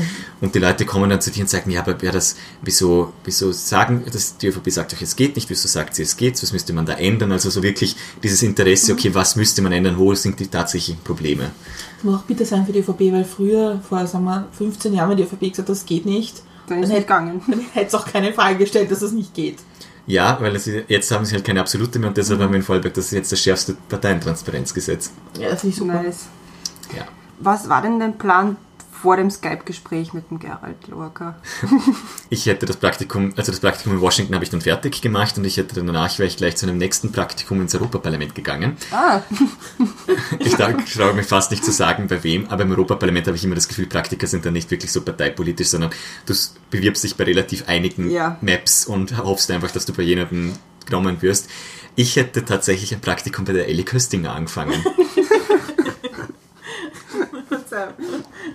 Ja. Was ich jetzt im Nachhinein noch viel lustiger finde, ich habe sie dann zwei Jahre danach war ich in Altbach, beim, beim Europäischen Forum Altbach, bin Sturz, also sturzbetrunken bin ich natürlich nie. Sturzbetrunken in Albach ist nie gut. Nein, war ich, war ich natürlich auch nicht. Ich war leicht angetrunken, bin ich vor dem Jakoba gestanden, da geht man, da geht man halt hin in Altbach morgens um zwei oder drei. Dort gestanden und bin dann lustigerweise auf die Ellie Köstinger getroffen. Und ich weiß nicht, irgendwie dann kurz geredet, ja, ich eben bei der NEOS, bla bla bla, und habe dann, glaube ich, eh gesagt, dass ich bei einem Praktikum hätte machen sollen, aber dass ich froh bin, dass es anders gekommen ist, dass ich jetzt bei der NEOS bin, weil ich jetzt in einer Partei bin, in der ich, bei der ich hundertprozentig sowieso hinter allem stehen kann und wo ich nicht das Gefühl hätte, dass ich mich als Person verstellen müsste. Und sind wir natürlich auf das Thema Homo-Ehe zu reden gekommen. Und wie sie versucht hat, mir das, zu, mir das zu erklären und zu argumentieren, wieso sie als ÖVP oder sie auch als Politikerin jetzt dagegen ist, obwohl sie persönlich ja eh kein Problem damit hätte, da habe ich gemerkt, das sind wirklich so eine riesige philosophische und ideologisch riesige Gräben, mit denen ich nicht mitgehen kann. Sie hat nämlich argumentiert, sie kommt aus dem Lavantal, bla bla bla, Kärnten da und die Oder die Leute dort, die sind halt noch nicht so weit, dass da jetzt zwei Männer oder zwei Frauen heiraten können. Und das ist für mich sehr entlarvend, wenn man sagt, manche Leute, die gesamte Gesellschaft ist noch nicht für etwas bereit und deshalb lasse ich diesen, diesen gesellschaftlichen Schritt, akzeptiere ich deshalb nicht. Also ich als Politik, ich bin der Meinung, dass sich Politik bei gesellschaftlichen ähm, Veränderungen nur der, dann in den Weg stellen sollte, wenn sie die Grundfeste der Gesellschaft irgendwie ins Rücken bringen, wenn es demokratiegefährdend ist, wenn es wirklich sicherheitsgefährdend oder was auch immer ist. Aber, aber sorry to say, aber Homo, manche Leute können nicht mitgehen. Okay, schön, aber ich kann gesellschaftliche Veränderungen nicht so lange aufhalten, bis tatsächlich die letzte Person bereit ist, Mhm. Ja. da das auch zu akzeptieren und Verstehe. mitzugehen. Und das ist halt diese typische, dieses extreme schöne Beispiel für was bedeutet konservativ und was bedeutet liberal zu sein, dass du als Liberaler halt eben nicht versuchst, gesellschaftliche Veränderungen aufzuhalten, sondern dass du diese einfach ermöglichst und zulässt und konservativ halt einfach versuchen zu bremsen, weil es manche, weil manche noch nicht so bereit sind und dadurch lässt du halt, und wenn du so denkst, dann verhinderst du ja auch grundsätzlich jede Weiterentwicklung der Gesellschaft. Ja. Weil irgendjemand wird immer ein Problem damit haben. Irgendwelche Sachen wird es immer geben, wo nicht alle mitgehen können. Und dieses Einzementieren von einem gesellschaftlichen Zustand, glaube ich nicht, dass das für Fortschritt und Innovation, auch gesellschaftliche Innovation und soziale Innovation, dass das irgendwie förderlich ist. Und da habe ich dann gemerkt, gut, dass ich dieses Praktikum nicht gemacht habe. Ja, Ja. aber sonst Plan B, keine Ahnung. Ich hätte nach dem Master wahrscheinlich gleich angefangen. Wäre irgendwas passiert. Whatever. Wäre was passiert. Wäre was passiert, genau. Ich habe es sehr lustig gefunden, die Debatte um, im Parlament um das Verbot der Vereine für Sozialaufklärung in den Schulen. Mhm. Hast du das gesehen, die Debatte? zu Nein? Debatte nicht. Die war schon spannend. Nämlich das dieses Argument, nämlich zu sagen, Sexualberatung muss ideologiefrei sein. Genauso wenig, und das war, das war ein, ein FPÖ-Abgeordneter, und genauso wenig, wie ich es okay finde, dass homophobe Sachen gelehrt werden in Schulen, will ich den Gender-Irrsinn auch nicht haben. Und dann denkt man sich, wirklich? Das vergleichen wir jetzt miteinander? Das ist absurd. Ja. Aber ich habe da, habe ich in- aber auch schon in meiner politischen Tätigkeit in Vorarlberg auch schon eine, eine kleine Erfahrung gemacht. Bei uns im Regenscher Wald in einer Hauptschule haben wir, haben wir eine eine E-Mail bekommen von einer, von der halben Lehrerschaft einer Schule, einer Mittelschule. Nein, In Vorarlberg heißt das überall neue Mittelschule inzwischen. Ja, von einer Mittelschule, dass sie quasi bei ihnen Teenstar an der Schule war und sie das eigentlich nur hinterrücks irgendwie mitbekommen haben, auch mitbekommen, wofür die eigentlich stehen und dass sie sich freuen würden, wenn wir uns weiter dafür einsetzen, dass das nicht mehr passieren kann, weil bei ihnen das einfach manch, ein, ein paar konservative Lehrer sozusagen beschlossen, also die quasi angeheuert haben und sie froh wären, wenn das nicht mehr passiert, weil sie, weil sie eben nicht dahinter stehen, das war schon ein großer Teil von der Lehrerschaft Ja. und dann habe ich halt denen, denen geantwortet, haben sich richtig riesig gefreut, dass man, weil ich ihnen auch persönliche Worte dazu gesagt habe, dass ich vor allem aus dem Regenzerwald Wald komme und ich froh gewesen wäre, wenn man oder froh bin, dass ich grundsätzlich eine relativ wertfreie Sexualpädagogik in der Hauptschule, auch in der Un- Oberstufe dann schlussendlich hatte. Weil wenn man dann selber irgendwie betroffen ist und dann zu, selber zu einer sexuellen Minderheit sozusagen gehört und dann mitbekommt, dass das in Schulen gelehrt wird, in einer, Regi in einer Region, wo, wo vor allem junge Leute sich immer noch ein bisschen schwer tun mit Coming Out, mit, mit sich Ja. selber akzeptieren und so. Wenn man dann hört, dass es in den Schulen diese Vereine unterrichten, dann tut es einem persönlich dann auch noch ein bisschen weh. Ja, das verstehe ich. Und da war es dann schon gut zu wissen, dass es da sehr viel engagierte Lehrerinnen und Lehrer gibt, die dem etwas Ja. entgegensetzen wollen. Anyway. Anyway, ja. Ja, wir haben, haben jetzt einen großen Bogen gespannt. ja. Worauf bist du stolz? Ich bin stolz, dass ich den, dass ich den Mut hatte, nach Vorarlberg zurückzugehen, zu gehen, auch wenn manche Leute glauben, dass es für mich wahrscheinlich nicht so einfach, nicht so einfach ist, wie für andere in Vorarlberg zu, zu leben, weil ich habe zwar gesagt, ich will jetzt nicht die ganze Zeit drüber reden, aber als offen, offen Schwuler quasi aufs Land zurückzugehen und damit auch, daraus auch keinen Hehl zu machen, hat, glaube ich, schon etwas mit Mut aufzutun. Und mich macht stolz, dass ich das in Vorarlberg tun kann. Bist du angefeindet? Gibt, gibt's? Nein. Also, ja. Wahrscheinlich hinter dem Rücken, aber mir ist das noch nie aufgefallen. Man muss halt auch wissen, wo man hingeht und wo nicht. ja. Aber ist es, ist es etwas, was man, was man schon noch können muss, als ihm das wurscht ist, was die Leute hinter dem Rücken sagen? Mhm. Nämlich jetzt am Land zu sein und nicht angepasst ins Familienbild zu passen. Ja, ja, das muss einem natürlich wurscht sein, aber das ist, glaube ich, das, was ich am Anfang gesagt habe mit dieser sozialen Kontrolle. Es wird Ja. in, in ländlichen Regionen oder in dörflichen Strukturen gibt es grundsätzlich soziale Kontrolle. Wie gesagt, ich finde nicht, dass die bei uns so ausgeprägt ist, weil man auch, weil man die soziale Kontrolle, die einen selber trifft, auch in einer gewissen Weise beeinflussen kann. Weil wenn man keinen Bock hat, sich in die Dorfstruktur zu integrieren oder was auch immer, dann bist du natürlich, was die soziale Kontrolle angeht, ein Gefundenes Volk. gefundenes Fressen sozusagen. Ich bin beim Musikverein zum Beispiel dabei. Ich war, als ich jung war, schon beim Musikverein, als ich nach Wien gegangen bin, dann sehr viel weniger. Aber ich bin jetzt halt jeden Donnerstag beim Musikverein auf der Probe und jede Woche mindestens eine Ausrückung und habe das Gefühl, ich gehöre genauso zum Dorf dazu und, und kann mitreden. Ich weiß, was im Dorf so, so auch politische Sachen passieren, aber grundsätzlich, was, was einfach so, so abgeht. Und wenn man, wenn man aber glaubt, man ist selber so was Spezielles und oh Gott, ich kann mit, diesen, mit diesem Dorfgequatsche nichts anfangen oder was auch immer und sich da selber rausnimmt, dann ist es, ist es kein Wunder, dass man, dass man sich selber mysteriös macht und die Leute natürlich auch über einen teilweise reden oder man zum Opfer dieser sozialen Kontrolle wird. Der Neugier auch. Die Neu der Neugier, genau. Und wenn man sich da sie nicht versteckt, sondern, sondern da dazugehört, dann ist das vollkommen egal. Was spielst du im Musikverein? Klarinette. Cool, mein Cousin spielt auch Klarinette. Matthias Strolz spielt auch, hat auch Klarinette bei der wirklich? Musikverein gespielt, ja. Du hast, du hast im, in, bei dem Question so gesagt, du wolltest als Kind Pfarrer werden. Ja. Also ich vermute jetzt mal nicht, dass es mit dem großen Glauben und dem, Nein. dem Bibelwesen zu tun gehabt hat. Nein, Wein am Sonntag. ich bin, ich bin von, wir weinen am Sonntag auch nicht, wenn am Samstag eine Vorabendmesse. Mich haben immer schon sakrale Bauten fasziniert. Okay. Es ist absurd. Ich kann, ich kann wirklich nicht sagen, warum. Ähm, als ich klein war, meine Mama hat gesagt, wir konnten nirgendwo hinfahren und wir mussten einfach bei jeder Kapelle und jeder Kirche stehen bleiben und sie anschauen gehen. Immer überall. Wenn wir irgendwo auf dem Wand, beim Wandern waren, es war eine Kapelle, dann muss man die Kapelle anschauen gehen und keine Ahnung was alles. Okay. Ja, es ist, finde ich selber im Nachhinein sehr lustig. Und was mir eben äh, aus der Kindheit in Erinnerung geblieben ist, und deshalb kann, kann- kann ich auch sehr, relativ gut recallen, wieso ich immer Pfarrer werden wollte. Am Mittwoch war immer vormittags Messe. Und die Messe war oft, vor allem im Sommer, war sie in einer Kapelle, die ein bisschen außerhalb vom Ort war, ein bisschen versteckt, ein bisschen mystisch, so im Wald. Und ich bin da immer mit meiner Oma hingegangen. Okay. Also Mittwochvormittag war immer mit der Oma in, die, in, die, in diese kurze Messe im Wald zu gehen und dann von ihr noch äh, eine, eine Jause danach zu bekommen, ein Wurst, Wurstbrot bei ihr dann zu essen. Und das ist so, so in Erinnerung geblieben und deshalb weiß ich, dass ich immer Pfarrer werden wollte sozusagen. Ich hätte geglaubt, dass es vielleicht damit zu tun hat, dass man ja auch mit der Gesellschaft zu tun hat. Und Viele reden wahrscheinlich im Mittelpunkt und stehen so, und so. ja. Ja. das wollte ich jetzt nur so nicht sagen. Nein, ich weiß es, keine Ahnung. Ich habe jetzt in diesem Blog die letzte Frage. Und zwar, was bringt dich zum Lachen? Alltagskomik vor allem. Und ich mich selber. Ich glaube, ich glaub, ich glaub, wenn man nicht über sich selber lachen kann, dann hat man ein riesiges Problem. Und wenn man sich selber viel zu ernst nimmt, dann hat man noch viel ein größeres Problem. Und deshalb, glaube ich, muss man auch über sich selber lachen können und sich selber nicht immer zu ernst nehmen. Das habe ich jetzt eben genau auf, auf Twitter letzt, äh, letzten Tag wieder erfahren. Ich habe einen habe gedacht, ich mache irgendeinen lustigen Spaß über Wien und, und, und mache mich über die Wiener Grantigkeit rege ich mich auf, also eh nicht ernst gemeint. Und wie viele Wiener das wirklich tot ernst nehmen und sagen, geschissene, geschissene, geh wieder aufs Land zurück, was glaubst du eigentlich hier zu sein? Und wenn du nicht willst, dann geh doch wieder, wo du herkommst und lauter so sagen und denke, was ist mit euch los? Dann schreibt einer, was würdest du sagen, wenn ich mich über die Hinterwäldler aufreg, die keine Ahnung, die so konservativ und rückständig sind und sage, ja, das ist halt nicht so, aber, aber ich verstehe, wieso du das glaubst. Also, ich, keine Ja. Ahnung. Ich mag deine Tweets. Danke.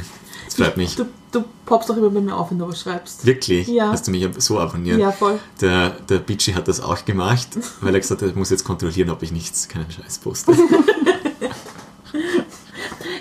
Ich finde es zum Beispiel bei, bei Comedians sehr schade, das ist in Österreich gar nicht so groß. Aber ich finde zum Beispiel, in, was ich an der britischen Comedy so lustig finde, dass sich die so gut über, über das eigene Land auch lustig machen. Ja. Ja. Dass die auch den, mit Humor auf Großbritannien schauen können.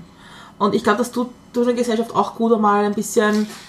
Ja, ja, ich, ich finde das auch, aber ich finde, das sollten eigentlich grundsätzlich Leute, die in der Öffentlichkeit stehen, sowieso auch können. Ich mache mich auch manchmal über Vorarlberg lustig. Also mein, meine Lieblingsvorarlberg-Witze sind über Kalbsbratwürste, weil in Vorarlberg haben wir ein riesiges Problem mit Kälbertransporten und die Antwort der Vorarlberger Landesregierung und der ÖVP ist, esst mehr Kalbsbratwürste, dann müssen wir die Kälber nicht mehr ins Ausland transportieren. Und deshalb machen wir uns halt im Büro und ich mir selber immer einen Spaß daraus, wenn ich eine Kalbsbratwurst, Kalbsbratwurst esse, zu sagen, mein heutiger Beitrag gegen Tiertransporte. Und das ist halt so etwas, wo man ein bisschen politisch, aber sich Ja. selber an der Nase nehmen, weil man halt irgendwie so, so konservativ ist und diese ganze, das, diese Kälbertransporte basieren nur auf einem starken Fokus auf der Milchwirtschaft, den ganzen Käse, auf den wir eh so stolz sind und alles mögliche, aber so schon ein bisschen selber auf die Schippe nehmen und sich denken, ja, wir sind halt echt schon, wir sind schon ziemlich dämlich eigentlich. ähm, und, und ich habe das Gefühl, manche nehmen das auch das nehmen manche tot ernst, Ja. weil sie einfach nicht gewohnt sind, dass Leute, die in der Politik stehen oder in der Öffentlichkeit sind, auch manchmal vielleicht einfach ein bisschen lustig sein wollen Ja. oder zeigen wollen, dass man nicht immer hundertprozentig tot ernst sein Das muss. stimmt, ja. Und ähm, ich finde das ja auch nicht besonders authentisch, wenn man das nicht ist. Ich glaube, dass es einem Land auch sehr gut tut, wo man schon ein bisschen Nationalismusdebatte hat, dass man das ein bisschen runterschrauben kann mit, wir haben auch komische Ecken in unserer Gesellschaft und komische Angewohnheiten, wo sich jedes andere Land denkt, ähm, ja, sonst geht's noch. Das fehlt ein bisschen in Österreich, finde ich. Ja, ja, ja. Ja, das stimmt, das stimmt. Meistens ist es so, dass wenn man sich über irgendeine man will sich da nicht ehrlich sein und zugeben, dass, es, dass man irgendwelche als, als Land oder als Region irgendwelche komischen Marotten hat. Ja. Will man sich da nicht eingestehen und wenn es jemand dann anspricht und sich eher, eher eh lustig oder nett meint, fühlt man sich sofort angegriffen. Das ist, Ja. Ich habe das Gefühl, das ist auch so eine österreichische Mentalitätssache, Ja.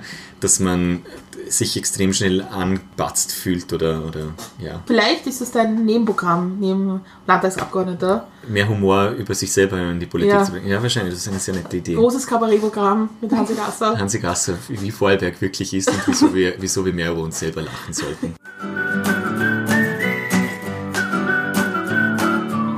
Wir sind am Ende angelangt. Ich sage das immer, wir sind am Ende angelangt. weil So nah, wo sollen wir sonst angelangt sein, außer am Ende. In der Mitte. In der Mitte.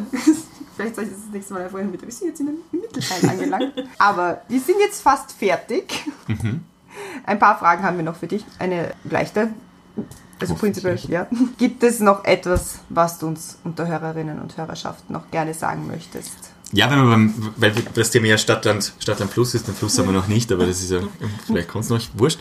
Ich glaube, dass diese, diese Verbindung zwischen, oder diese Trennung zwischen Stadt und Land sehr viel im Kopf auch passiert, weil man beide Seiten unterschiedliche Vorstellungen voneinander haben und ich glaube, dass ich da glücklicherweise relativ gut damit umgehen kann, weil ich beides gelebt und beides gerne miterlebt und gelebt habe, die Vorzüge der Stadt, die Vorzüge am Land zu wohnen und dass man da einfach ein bisschen lockerer mit sich gegenseitig umgehen sollte und nicht nur Zuschreibungen machen sollte, wie geschissene Stadt oder rückständiges Land. Weil für mich vor allem, also wenn ich jetzt an Vorarlberg denke zum Beispiel, weiß ich, dass auch wenn die Politik oder die öffentliche, die öffentliche Wahrnehmung in Österreich gegenüber Vorarlberg zum Beispiel eher so ist, ja doch ein bisschen konservativ oder ein bisschen, bisschen ländlicher, dass das einfach nicht mit dem übereinstimmt, was ich in Vorarlberg wahrnehme. Ich nehme es zum Beispiel als sehr relativ urban, extrem weltoffen, modern und vor allem auch innovativ eigentlich wahr und auch kreativ. Und ich hoffe, dass das im Rest von Österreich auch so ankommt und vor allem auch in Wien ankommt, dass ländliche Regionen beziehungsweise am Land zu wohnen nicht automatisch provinziell heißt und rückständig, sondern dass es genauso dort Leute und Initiativen und Orte gibt, in denen es viel Kreatives und viel Modernes und Innovation gibt. Wenn jetzt was ganz Vorarlberg zugehört hat und sich denkt, diesen jungen Mann würde ich gerne mal meine Ideen schreiben, Ja. wie erreichen Sie? Mich erreicht man tatsächlich am besten via Instagram, weil da bin ich extrem viel unterwegs. Und auch via Twitter, aber da sind weniger Leute unterwegs. An beiden, beiden Plattformen einfach der Gasser Mit Doppel-S. mit Doppel-S, genau. Am besten erreichbar und auf Facebook grundsätzlich auch, aber ich bin nicht mehr der größte Facebook-Fan. Das ist abgeflacht. Ich bekomme jetzt immer Benachrichtigungen, was ich vor zehn Jahren gepostet habe und bin immer Ja. überrascht, dass ich so zehn Jahre bin. Also Bist du auch immer so überrascht, was du da geschrieben hast? das um auch. Gottes Willen. Um Gottes Willen. Genau. Ja. Ja. Vor neun Jahren habe ich mich gefreut, dass ich auf X-Chain gefahren bin. Ja, ge- vor zehn Jahren, ich habe heute gerade gelesen, als ich hergefahren bin, vor zehn Jahren habe ich gepostet, ich hatte vor zwei Wochen Matura und merke schon, wie viel dümmer ich geworden bin. Also Weise. sehr weise. Ich habe jetzt die allerletzte Frage an dich. Also zuerst muss ich mich bedanken fürs Kommen, Ich bedanke fürs mich, dass Zeit nehmen, weil du bist extra aus Vorarlberg angereist. Ja. Nur um mit uns zu reden. Ich bedanke mich sehr herzlich, dass ich hier sein durfte. Es hat mich sehr gerne. gefreut. Ja, es war sehr spannend. Äh, ich habe jetzt die letzte Frage für dich und zwar, wie trinkst du jetzt deinen Kaffee? Am liebsten mit ordentlich viel Milchschaum und Zucker.